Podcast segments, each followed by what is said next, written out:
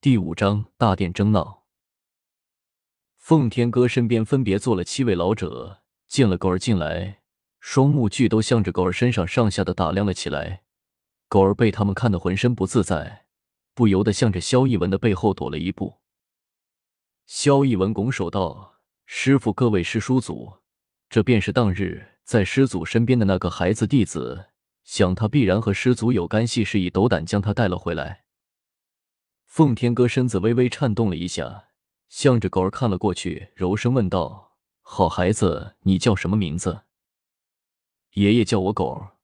狗儿见奉天哥向自己问，想起刚才萧逸文所言，心中暗道：自己可千万莫要被他们瞧不起了。当下挺起胸膛，大声的向着奉天哥回答道：“扑哧！”只听得奉天哥身边的凤灵儿忍不住笑了起来，开口道。狗儿好有趣的名字，你爷爷怎么会想起来给你起这样一个名字？狗儿听闻有人耻笑自己的名字，不由得心中一怒，抬头望去，正撞上凤莲那天真无邪的目光，也想着自己望来，眼见凤莲明眸皓齿，光艳照人狗，自己当先便觉得气势低了，一头不由得低下头，轻声喃喃道：“是爷爷这样叫我的。爷爷说名字见点好养。”声音渐渐细弱，蚊虫似是喃喃自语，又像是要解释给凤莲听一般的小脸涨得通红，双手不停的揉搓着自己的衣角。莲儿出去。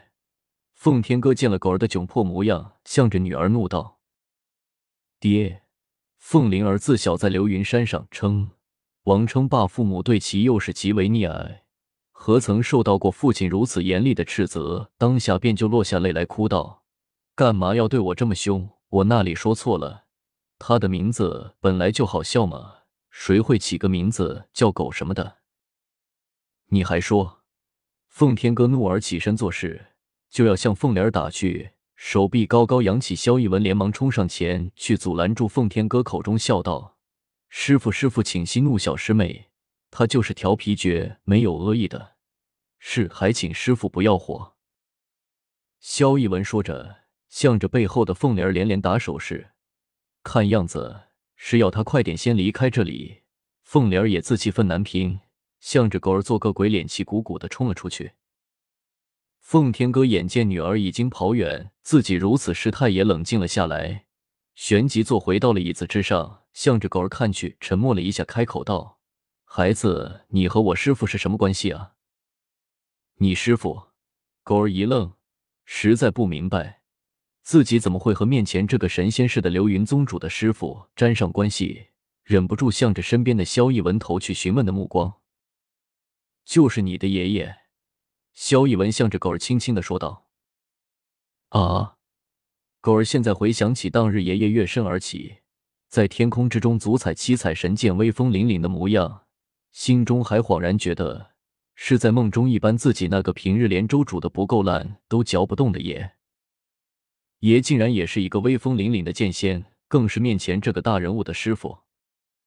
狗儿虽然不知道所谓的天下修仙三大门派，也不知道奉天哥如今在修仙界之中的威名，更不要说奉天哥的师傅冷笑云了。但是自那日看见，心中便认定了奉天哥必然是一位天下少有的大英雄，便是神仙一流的人物。奉天哥向着狗儿柔声道：“是的，就是你的爷爷。你能告诉我你怎么认识他的吗？你们在一起多久了？”我是被爷爷捡来的。爷爷说，我的父母早都死了，这些年我都是一直跟着爷爷生活在龙城，靠着帮别人做些粗活来讨生计。狗儿想起爷爷的面容，忍不住眼眶微红。好孩子，苦了你了。奉天哥做梦也没有想到。自己的师傅失踪了十年，竟然一直就在龙城之中，带着这个孩子过着凡人的生活。冷笑云有没有给过你什么东西？奉天哥身边的一个青衣老者忽然张开双目，盯着狗儿，沉声的问道：“有啊。”狗儿话刚出口，就被身边的萧逸文轻轻的踢了一脚，转过头，向着萧逸文看去，好奇的问道：“哥哥，你踢我做什么？”啊，我我。萧逸文尴尬的摇头，苦笑道：“我不小心的。”哼，奉天哥，你教出来的好徒弟啊！青衣老者冷眼瞥了一眼萧逸文，向着奉天哥冷声说道：“师叔一文也说了，他不是故意的。再说家师就算有什么遗物，也轮不到您来关心吧？”奉天哥言语之上虽然恭敬，口气之中对于自己这个师叔却十分的不客气。哼！青衣老者冷哼一声，目光又转向狗儿道：“冷笑云给了你什么？你老老实实的说出来，否则的话，道初，你可知你自己在做什么？”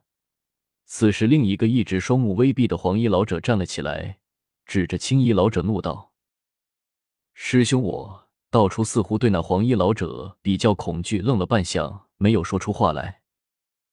在这流云大殿之上出口恐吓一个孩子，对于自己师弟的事情丝毫也不关心，只是询问他有没有留下来什么宝物。